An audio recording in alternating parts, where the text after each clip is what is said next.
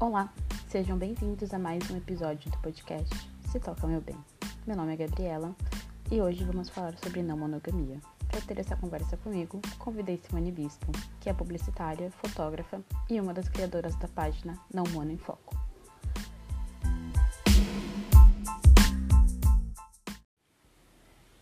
Antes de dar início à conversa, acho importante pontuar o significado da palavra monogamia. Segundo o dicionário, monogamia é um substantivo feminino, é um regime ou costume em que é imposto ao homem ou à mulher ter apenas um cônjuge enquanto se mantiver vigente o seu casamento.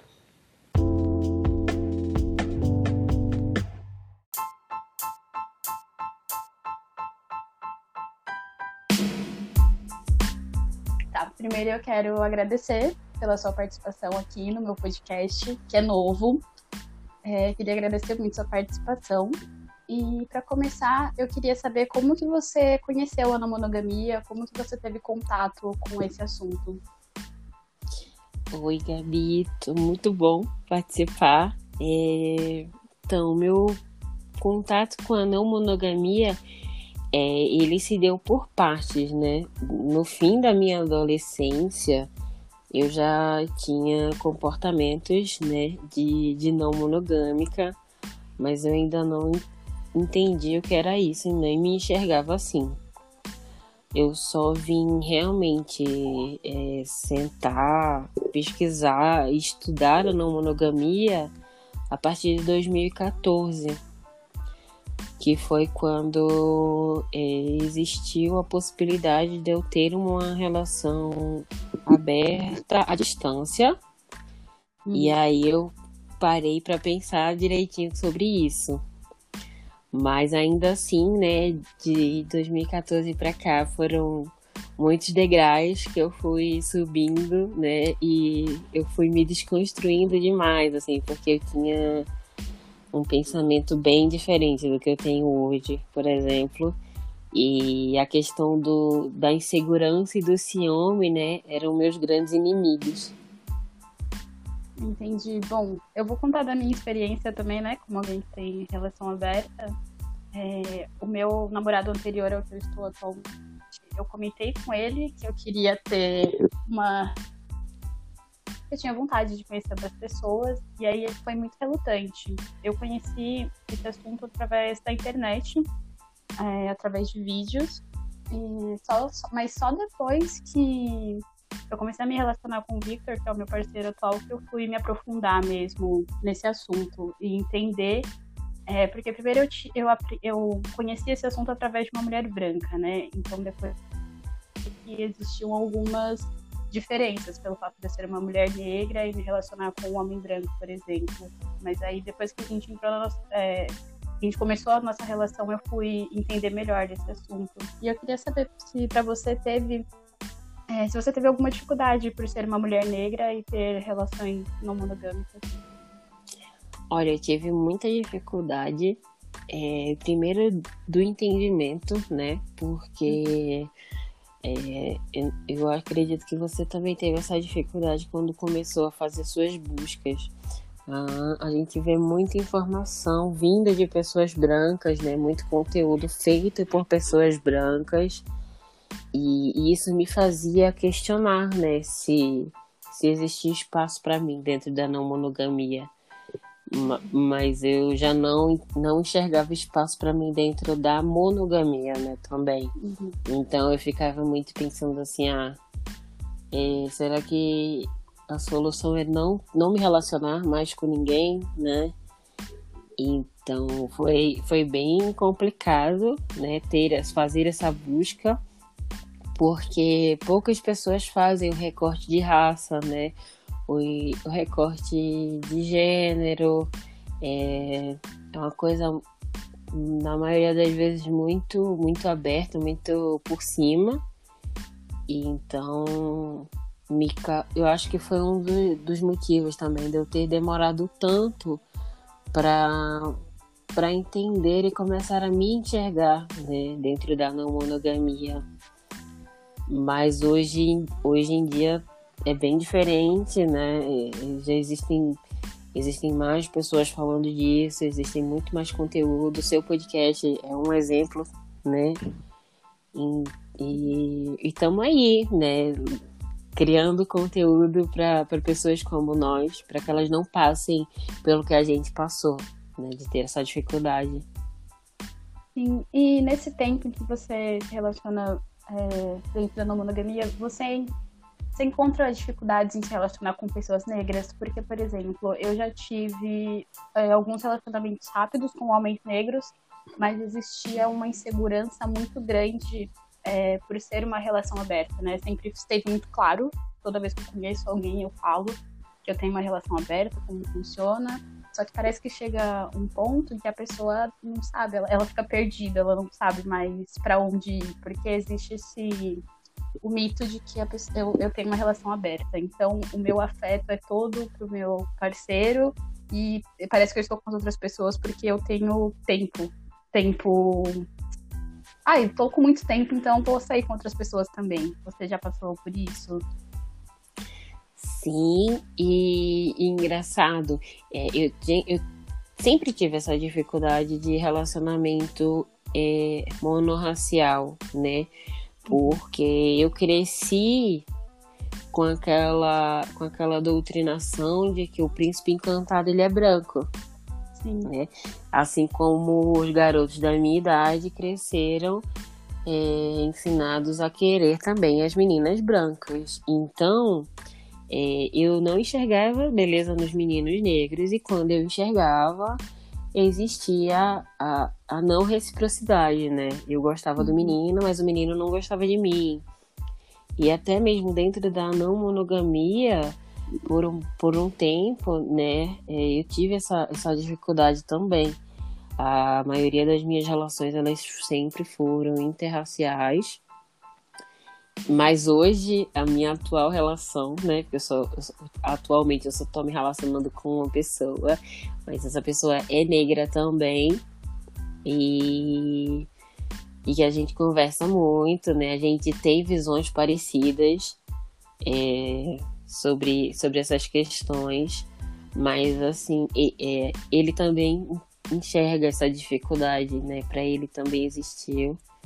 E é estranho porque assim, ah, dentro, eu não sei, né, se foram só as pessoas com quem eu tive contato, não, não quero generalizar, né, por uhum. favor, mas assim, é, com as pessoas que, que eu me relacionei e tudo mais, né, de, de, de, quando eu digo relacionar, não necessariamente de maneira amorosa, mas é o fato de uhum. conversar e ter, ter uma troca de ideias, Uhum. É, eu sempre fui muito julgada por ter relações interraciais, né? Então também tem essa questão de, ah, se ela sai com um branco, eu não quero sair com ela.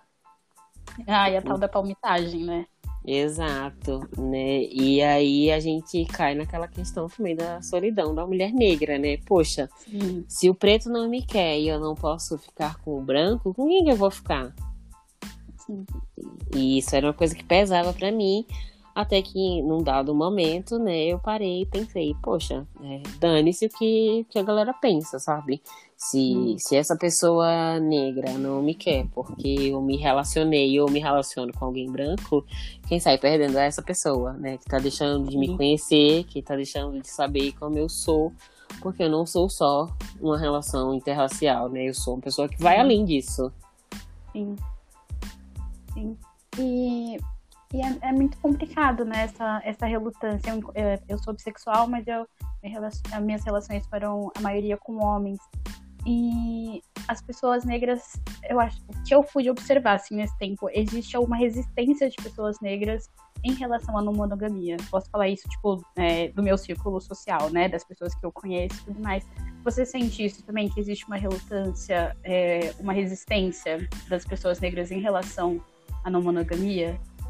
Sinto dentro do meu círculo social também, sempre notei isso. E, e eu acho que isso é bem isso é bem latente tanto que dentro do, do projeto que eu tenho com outras duas pessoas né um dos nossos textos é falando disso que a não monogamia ela é sim para nós né pessoas não brancas, né, por assim dizer, porque isso a gente engloba também pessoas indígenas, né? Sim. E, e a não monogamia ela é um espaço que, que cabe a gente. Só que é, a gente foi doutrinado a achar o contrário, né? Então é muito difícil fazer o processo de, de voltar a, a entender que, que nossas relações elas podem ser livres, né? Que nós somos seres livres.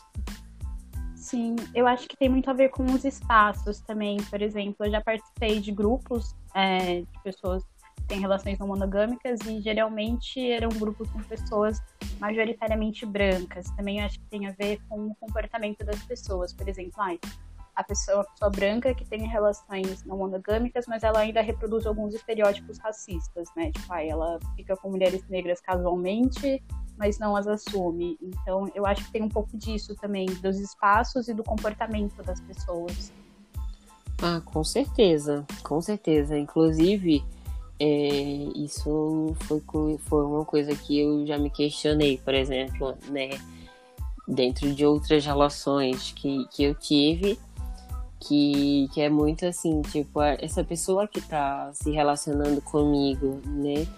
É, eu sou a única pessoa fora do padrão, né? E uhum. quando eu digo fora do padrão, é, é no contexto racial, no contexto corporal, é, no, no, é no quesito de ser também uma pessoa LGBT.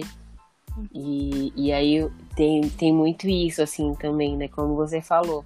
Ah, todo mundo quer estar com a gente, mas quase ninguém quer assumir a gente.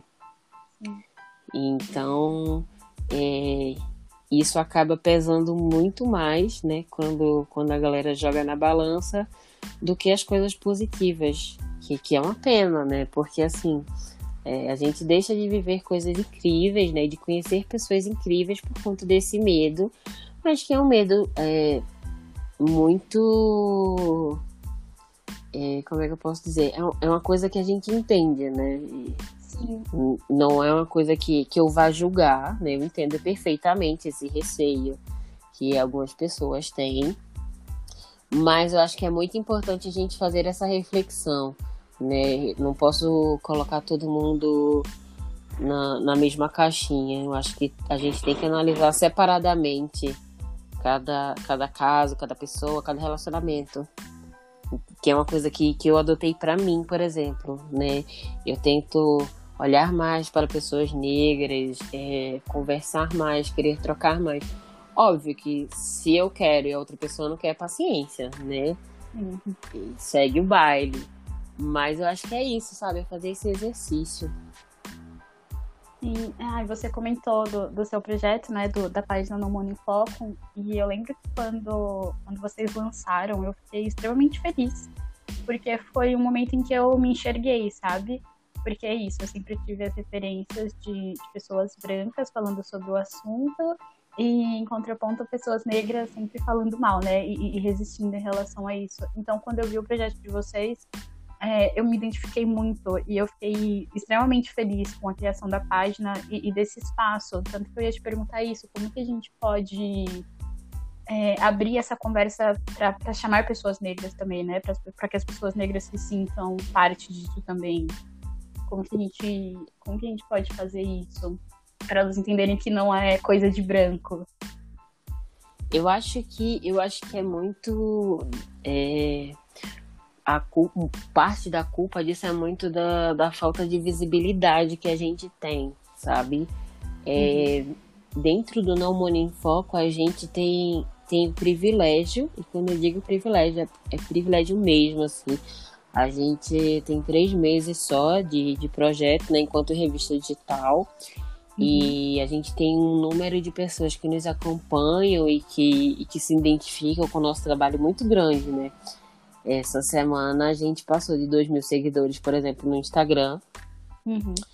E, e, isso pra gente em três meses é incrível, porque Sim. significa que mais de duas mil pessoas acreditam né, no que a gente escreve, é, entendem o recorte que a gente faz de gênero, de raça, de sexualidade, que é nossa vertente, né? uh, o, nosso, o nosso foco do Namoro em Foco é exatamente esse: é trazer a visão enquanto pessoa preta, enquanto pessoa indígena, enquanto mulher, enquanto pessoa bi, é, gay, trans. Então, é, é isso, a gente precisa procurar é, pessoas semelhantes que falem bem antes de, de tomar como, como a única verdade as pessoas semelhantes que falem mal. Né? Porque é como você falou, se você entra, em, por exemplo, no Twitter, você vai encontrar muitas pessoas negras falando mal. E aí, nesse mesmo Twitter, tem pessoas falando bem, tem pessoas mostrando é, contexto histórico, contexto político, vivência. E, infelizmente, essas pessoas elas são invisibilizadas, né? Porque a pessoa branca, quando fala, por mais que a fala seja rasa, ela ganha muita visibilidade. Sim. Né? E quando a pessoa negra fala de maneira negativa, ela também ganha mais visibilidade do que a gente que traz né, de maneira positiva e que traz com embasamento, né, em cima de estudo, em cima de pesquisa, que é uma coisa que a gente tem muito cuidado, por exemplo, dentro do Não Mono em Foco. Né? Todo texto que a gente escreve, ele vem com referência.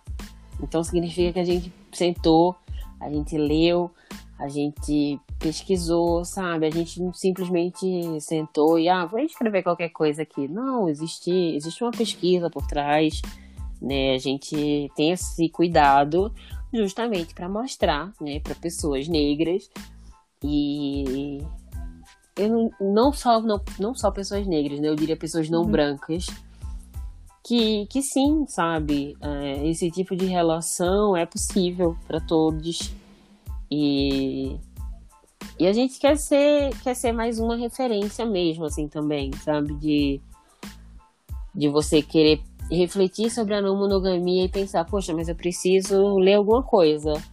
Uhum. E a uhum. gente quer que as pessoas cheguem no, no Não Mono em Foco e se sintam é, abraçadas, acolhidas com, com tudo que a gente escreve. Certo. Eu acho que. Desculpa, eu te interrompi? Não, não. Eu acho que essa resistência também, que não parte não, não só de pessoas negras, né? Eu coloquei porque é, é, somos mulheres negras, né? Então cabia falar disso. Mas mesmo de pessoas brancas que não têm conhecimento, por exemplo, ai, porque parece que na monogamia é só sobre ficar com várias pessoas, né? Ah, eu quero ter um namorado, mas eu quero poder ficar com todo mundo, então eu vou abrir minha relação. Eu tenho amigas que já tiveram experiências muito ruins com isso, sabe? De abrir a relação e de dar errado, porque não foi é, por estudo e por porque elas entenderam que, que era importante abrir a relação, mas porque, ah, eu quero ficar com você, mas eu quero ficar com outras pessoas também. Naquele esquema de, pai, tipo, o afeto está só na nossa relação, mas a gente pode ficar com outras pessoas. E isso acabou dando muito errado. Então, acho que é preciso é, é, importante esse lugar da pesquisa e, e da leitura para as pessoas entenderem que é, é, uma questão política, né? Não é uma questão pessoal, não é tipo, ah, eu quero ser no monogâmico para ficar com várias pessoas. Pois é, é, é, eu acho que esse é, é um grande problema, inclusive, quando a gente fala de não monogamia, né? Porque é muito difícil botar na cabeça das pessoas que não monogamia não é quantidade, uhum. né? É qualidade na relação, é entender que, que somos que somos livres para ir e vir, né? Que somos livres para nos relacionar, nos envolver com quantas pessoas a gente sentir necessidade e que o fato de eu me, de eu me relacionar né, com, com mais de uma pessoa não implica que, a, que o meu par também se relacione com mais de uma pessoa. Uhum. Né? Não é uma competição. Não é um placar, né? Tipo, aí eu tô com três pessoas, então você tem que estar com mais três pessoas também. Exato. É, é entender que, que eu te amo, eu quero estar com você, como você é, né? Em toda a sua essência. E que eu não, não tenho o direito de te prender apenas comigo porque você é uma pessoa livre, né, para gostar e se relacionar com quantas pessoas você achar importante e necessário para você. A gente tem, tem muito essa coisa de, de posse, né? A gente tem uma relação de posse muito gritante. E se desprender disso é, é sair da zona de conforto. Uhum. E as uhum. pessoas normalmente não querem sair dessa zona de conforto. Sim, sim. E porque também é um sistema, né, a monogamia. Então, se eu for casada com o meu companheiro, eu vou poder, por exemplo, usufruir do plano de saúde. Ou uma coisa assim menos importante, sei lá, piscina do prédio. Eu tô passando a quarentena é, na casa do meu namorado, né? E eu só posso usar a piscina do prédio se eu for esposa dele. Então é, é um sistema, né? Tudo tá tudo interligado, né? Se você for casado com fulano, você vai poder usufruir de, de certas coisas que se você não for casado, se você não, você não tem. Pois é, é porque a, a monogamia ela é pautada né, em cima disso, né? Do, do patriarcado, né? E, e do machismo, né? Onde tudo aquilo é posse do homem, né? Uhum. E quando eu falo tudo aquilo, eu falo de propriedade, eu falo de esposa e eu falo de filhos. Sim. E então é, é perpetuado isso, né? Essa sensação de posse. E, e é uma coisa que é machista, porém ela é replicada entre mulheres, né? Elas replicam isso mas a, a posse, ela é um, um, ela é um produto 100% do machismo e do patriarcado. Que, que as pessoas não enxergam, né? Uhum. Ou não acreditam. Porque a gente cresceu sendo ensinado de que não, o ciúme é, é cuidado, o ciúme é mostrar que gosta. Sim. E eu já fui essa pessoa, inclusive, né, de, de ter muito ciúme e de achar que sentir ciúme é sinal de que eu gosto de alguém. E que se eu não sinto ciúme, ou se a pessoa não sente ciúme de mim, é porque a gente não se gosta. E é muito absurdo isso, né? Mas a gente demora para entender e para enxergar o quão absurdo é. Mas é, é no, o meu primeiro relacionamento eu tinha 16 anos, 16, 17 anos. Tenho, tenho 23 hoje em dia, né? Acho importante pontuar. Mas eu não, eu não sentia ciúmes. Eu não. Tanto que era uma coisa que, eu, que ele me cobrava. Ele falava: Você não sente ciúmes de mim porque eu vou sair, você não reclama, você não fala nada, você não gosta de mim você é relaxada. E eu ficava, mas por que, que eu preciso sentir ciúme? Se, se eu sempre demonstro que eu te amo e a gente tá junto, então será que isso não é o, o suficiente? Eu preciso, tipo, te controlar? Porque parece que é isso, né? Eu te amo, então eu vou te controlar, eu vou, quando você sair. Eu, eu vou te ligar toda hora, ou só, você só vai se você for comigo. Parece que é, é, é um marcador, né, da, da relação. Se não tem ciúme, parece que não tem amor. É, cara, é muito, é muito doido isso, né?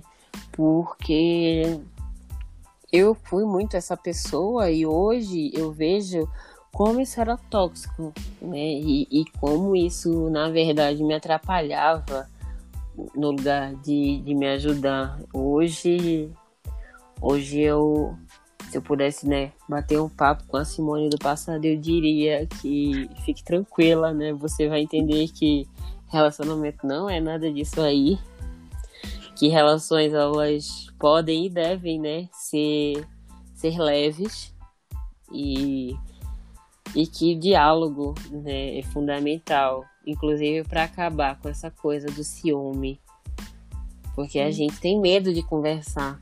Porque parece que quando a gente conversa, a gente traz à tona, né, todo, todo medo, insegurança e, e questões que, que a gente muitas vezes não quer mexer, mas que é necessário a gente mexer, sabe? Sim. E quanto mais a gente fala, mais leve vai ficando, né? Porque a gente vai, vai chegando ao entendimento, a gente vai vendo aonde pode melhorar, né? E e isso não é ensinado pra gente. A gente. Eu, pelo menos, nunca tive, né, esse, esse, ensinamento de que eu precisava conversar, que eu precisava ser paciente, que eu precisava entender que aquela pessoa não me pertence. E eu aprendi isso apanhando, né, da vida e, e me sentindo aprisionada também, né? E, e quando eu finalmente sentei e percebi que eu posso estar num relacionamento sem me sentir presa, né? Sem ter aquela sensação de que estou numa gaiola, isso foi libertador. Que, e é isso que a não monogamia traz pra gente, né? É o entendimento de que posso estar com você, porém sou livre. Sim. E é justamente por gostar de estar com você que, que, que eu me relaciono né, com você, mas posso ir e vir quando, quando eu achar necessário. É, e, e você falou, a gente tinha comentado da questão do placar, né? E é uma coisa, é uma visão muito estereotipada ainda que as pessoas têm, né? Porque eu, quando eu comento, agora não mais, que já faz um ano e meio que eu tô com o Victor, mas quando eu comentava inicialmente com as minhas amigas, elas sempre perguntavam, ai, mas ele tá com outra pessoa? Mas você não sente ciúmes? Como que é? E, e eu sempre ficava, tipo, não importa se ele está ou não com outras pessoas, e a gente pode passar, sei lá, anos só se relacionando um com o outro, mas a gente continua em uma relação não monogâmica porque é sobre você ter a liberdade, né? Tipo, ah, se eu for no parque e encontrar alguém muito legal, eu vou ter a liberdade de conhecer aquela pessoa e se eu quiser me relacionar com aquela pessoa também. Então, acho que tem, tem isso também, né? As pessoas têm esse, esse estigma, esse estereótipo com elas de que é um placar, ou de que, ai, ah, se você tá numa relação não monogâmica, por que, que você tá só com fulano? É, é, é muito bizarro isso, né? Eu, por exemplo, me relaciono com uma pessoa que tem uma outra relação de 15 anos. Então, é, todo mundo pergunta assim: ah, mas é de boa mesmo, né? Ah, mas e a, essa companheira dele, ela ela gosta de você mesmo, tem certeza? E eu fico tipo, gente, é assustador como, como pra gente o, o natural é mulheres se odiarem, né? Sim. E que tem que ter muitas relações. E, e, e a questão do ciúme, né? É, são, são, são sempre três pilares né, assustadores, né? Que as mulheres não se gostam, que o uhum. ciúme reina e que tem que ter muito para ser não, muitas relações para ser não monogamia. E a uhum. gente precisa quebrar, né, essas três vertentes, porque elas são totalmente erradas, né? OK, eu não preciso ser a melhor amiga, né, do afeto do meu afeto. Uhum. Mas aqui, né, no meu caso, a gente se dá muito bem sim, porque é perfeitamente possível, né? Somos amigas, muito amigas. É, e a gente desabafa, a gente conversa, a gente troca, né? Tem, tem esses momentos de troca. E quando eu digo momentos de troca, é no quesito de, de, de conversar e de levar coisas que, que eu sei, que ela sabe, não necessariamente sobre, sobre relacionamento, mas da vida como um todo. E eu só tô me relacionando com uma pessoa, né, atualmente, mas eu flerto com outras pessoas tranquilamente. Uhum. Não tô saindo só porque estamos em, isolar, em isolamento, né? Uhum. E mas flerte por chamada. Pois é, já tive inclusive date por vídeo chamada. Mas é isso, sabe? Hum, nada me impede, né? Por enquanto não, tá te... não tô saindo com ninguém porque eu não posso sair. Mas seguimos firme e forte, flertando com geral. É, bom, a gente tinha falado, sobre, a gente tem falado nessa conversa toda sobre a não monogamia ser uma questão política e como que você explicaria isso, tipo, para alguém que, que é leigo no assunto ou que só conhece esses estereótipos? Como que você explicaria para essa pessoa que é uma questão política, que não é sobre ficar com várias, não é só sobre ficar com várias pessoas? É, como eu falei, né, a, a, não, a, a, monogamia está ligada ao patriarcado, né? Então a não monogamia ela vem para quebrar isso, né? Ela vem para para mostrar que mulheres não são posse dos homens, né? Que que elas possuem e devem possuir os mesmos direitos, né? Que elas devem inclusive brigar por isso.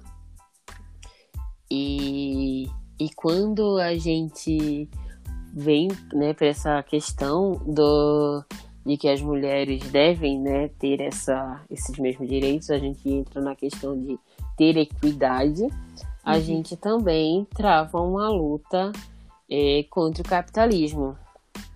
E quando a gente diz em travar uma luta contra o capitalismo, é, não é que necessariamente né, vamos viver do que a terra dá e ser paz e amor. Não, não, gente, não é, não é bem isso. Mas é entender, né, que a estrutura capitalista atual, ela não funciona, né? Uhum. Ela, ela trata a, principalmente a mulher, né, como um, um corpo, né, um objeto de trabalho de pouco valor que, que deve, eh, em sua maioria, estar em casa, né? Servir ao lar. Sim. E, e é isso que, que a não monogamia também vem para quebrar, né? Uma vez que eu também tenho o direito da minha liberdade é, de ir e vir, de me relacionar, eu acabo com aquele núcleo familiar, né? Hum. De pai, mãe, filhos, que, que é de onde vai vir aquela questão da herança, né? E, e que aí faz, né? juntar o dinheiro, é muito dinheiro, inclusive, na mão de poucos. E a partir do momento em que eu penso né, numa coletividade, eu, eu derrubo isso. Então, a, em, no quesito político, a não monogamia também vem para vem falar disso, né? É, quando eu quando eu quero que a não monogamia ela seja política, é porque também eu quero ter o direito de colocar quantas pessoas eu achar necessário no meu plano de saúde, por exemplo. Sim. Quando na verdade agora eu só posso colocar um cônjuge e filhos. Mas é, se eu for, é, se eu tiver uma relação com mais de uma pessoa, né? Por que, que eu tenho que escolher qual delas entra no meu plano de saúde? Sim. Né? Por que, que os direitos só podem ser para uma pessoa? Por que, que eu não posso colocar mais pessoas, né, né por exemplo, nesse plano de saúde? Uhum. Então, quando a gente fala dessas questões, a gente está falando de uma não monogamia política. Né?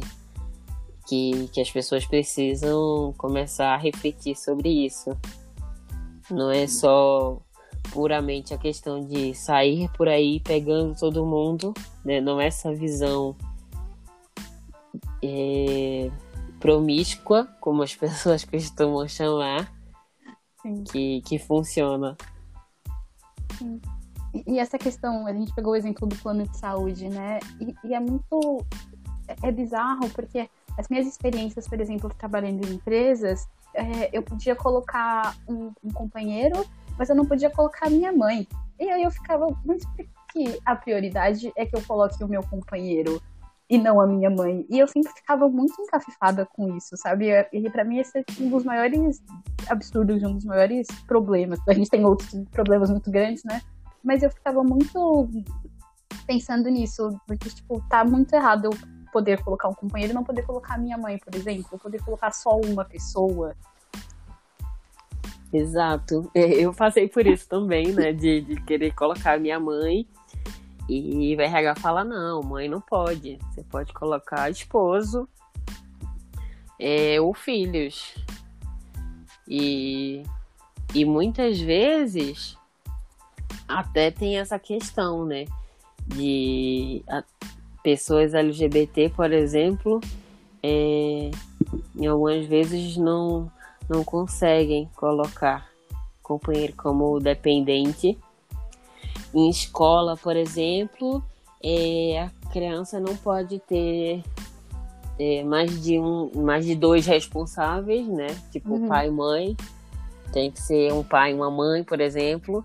Então, se aquela criança vive, né, com, digamos, com mais de um, mais de um adulto, né, mais de um homem ou mais de uma mulher, por exemplo, como responsável, é, o Estado não enxerga isso, né? A criança tem um pai e uma mãe, pronto. São esses que entram como responsáveis ou alguém X que entra como responsável legal. Sim, sim. E, e, a não monogamia ela não, a não monogamia política, ela também entra nessa questão, né? Tudo que hoje em dia a gente enxerga como uma coisa absurda, que, que são muitas, inclusive. É, uma mulher, por exemplo, fazer laqueadura de trompas, ela precisa da assinatura de permissão do seu marido. Ainda precisa, né? Estamos em 2020, sabe? Por que, que uma mulher precisa de permissão de um homem, né? Enquanto marido, para fazer algo no corpo dela? Isso também é, é, é, um, é uma herança, né? Uma péssima uhum. herança, diga-se de passagem, da monogamia dentro do patriarcado. Sim, então, sim. são esse tipo de coisas que a gente quer, quer que mude, né? São esse tipo de coisas que a gente quer quebrar. E, e, é, mas são coisas que estão muito enraizadas, né? E, e muito naturalizadas. Porque se você for é, pesquisar, estudar é, indígenas ou em alguns países de África, não, não existe, não existia esse, esse sistema né, de monogamia. Existem comunidades onde as pessoas se ajudam, onde, por exemplo, uma criança é responsabilidade de todos, não é responsabilidade só de um pai e de uma mãe. Mas é, aconteceu uma inversão, né? Onde a monogamia é, é o normal e o que a, mono, a, não monogamia prega, as pessoas acham que é, que é o anormal, tipo, mais de uma pessoa ser responsável por uma criança. Pois é, cara, é muito, é muito doido isso, né? Porque se a gente prestar atenção, né, é, nós somos seres, é, nós somos descendentes, né, de, de povos que possuíam hábitos né, e senso de coletividade. Por que, que a gente não pratica mais isso? Né? Porque o povo branco, né, o povo branco europeu, chegou aqui e começou a dizer que esse senso de coletividade é errado, uhum. que a gente precisa centralizar isso na família nuclear, que é composta de um homem, uma mulher e suas crianças. Isso é extremamente absurdo, né? Mas a gente, mas foi perpetuado por tanto tempo que é tido como normal, como certo, como aceitável. E eu acho que já passou da hora, né, das pessoas enxergarem isso de outra forma, de entender que que não é bem por aí. É, sim, a gente já está aqui em quase 40 minutos eu vou te pedir para você falar sobre dois assuntos. Primeiro, para você comentar como você acha que a não monogamia pode ser antirracista e para você falar sobre o seu projeto, o Não Mono em Foco. Cara, eu acho que para não monogamia ela ser de fato antirracista, ela tem que realmente abrir espaço e, e abrir é, e dar ouvidos, né, para pessoas não brancas, porque a gente está muito tá muito saturado, né, de visão e de opinião de pessoas brancas, por muitas vezes elitistas, uhum. e que ainda assim é, elas costumam refletir o racismo dentro, dentro de suas falas, dentro de suas relações.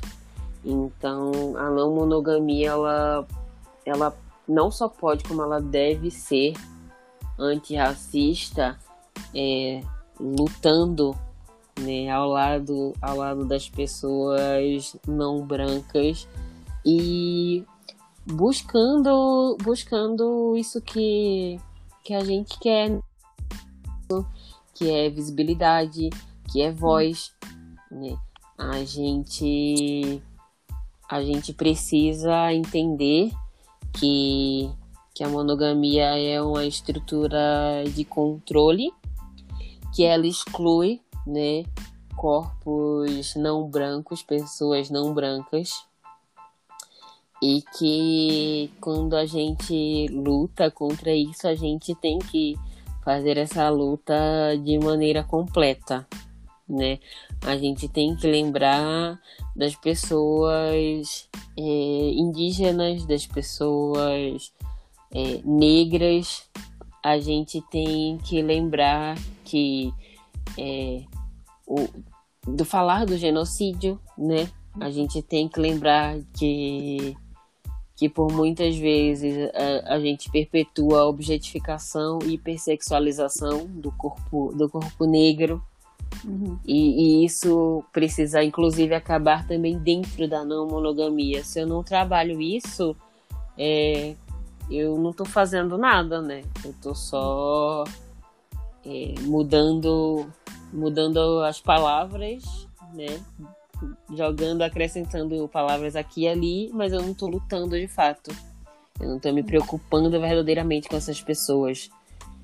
Então, acho que a gente tem que perceber, né, que, que existe essa, essa interligação, né, de, de raça, de opressão, de raça, opressão de gênero, opressão de classe e e tentar derrubar essas coisas, né? E a gente fala muito disso dentro do Não Mono em Foco, inclusive hum, a gente sempre traz, né, esse viés da não monogamia política, essa essa questão de de que não, não falamos de quantidade, falamos de estrutura, falamos de quebra dessa estrutura, né? Mudança de, de comportamentos para que, que a gente consiga né, é, transformações efetivas dentro da sociedade, né? A gente não está aqui também para dizer que todo mundo tem que ser não monogâmico. Uhum. A gente está aqui para dizer que é, nosso pensamento, né, enquanto pessoas não monogâmicas em relações não monogâmicas, não aceitamos a estrutura social, né, como ela está. Queremos mudança e, e queremos agora. Né? Mas não estamos botando o dedo na relação de ninguém. Cada um cuida da sua relação, inclusive, e deixem as, nossas, as nossas em paz.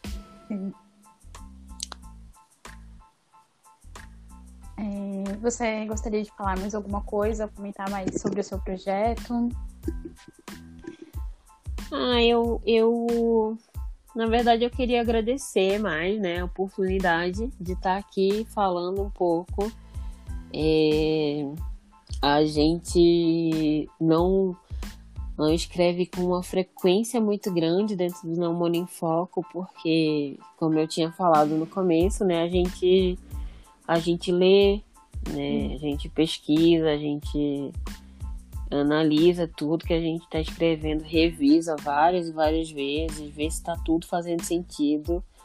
Mas os textos são, são feitos com muito carinho, né? Por isso que inclusive demoram algumas vezes. E, e quem tiver interesse né, em conhecer, a gente tá em todas as redes sociais como arroba não mono em foco. Os nossos textos eles ficam concentrados no Medium, porque por mais que algumas pessoas tenham perguntado, ah, por que, que os textos não ficam dentro do Instagram mesmo? O Instagram tem uma limitação né, de, de caracteres e a gente de fato quer explicar.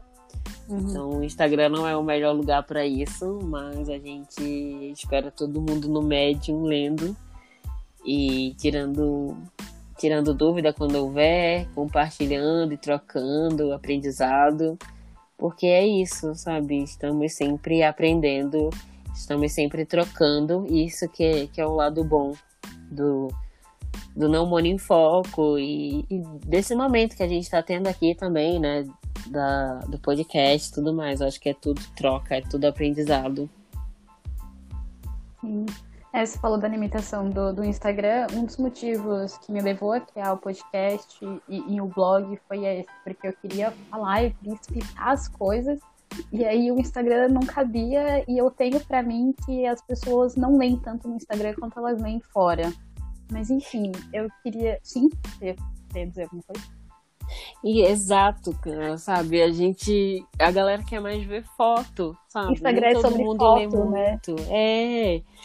As pessoas têm que entender isso, sabe? Você quer ler, você quer entender de fato, você tem que sair de algumas redes sociais e entrar em outras. E blog é para isso, né? É um lugar pra gente escrever bastante e vocês lerem bastante. Inclusive, vale muito a pena. Sim. É, sim, eu queria te agradecer muito por participar, falar que é muito importante para mim esse momento, esse espaço em que somos duas mulheres negras falando sobre não monogamia. Então, para mim, esse espaço, esse momento é muito importante. Eu queria te agradecer muito. Obrigada. Se você quiser divulgar suas redes sociais, fique à vontade. Ah, foi muito bom conversar. E é engraçado que a gente vai conversando, o tempo passa, a gente nem sente, né? Quando vê, tem que parar, porque, meu Deus, já passou tempo demais. E quem quiser né, me encontrar nas redes sociais é arroba Simone Bispo, né, no Instagram, no Twitter, Simone Bispo no Facebook. E as redes do Não Mono em Foco é arroba Não Mono em Foco, né, em todas as redes sociais. E é isso, qualquer coisa, estamos aí, pode podem chamar nas redes sociais, que a gente bate um papo. Obrigadão, então, sim. Imagina, eu que agradeço.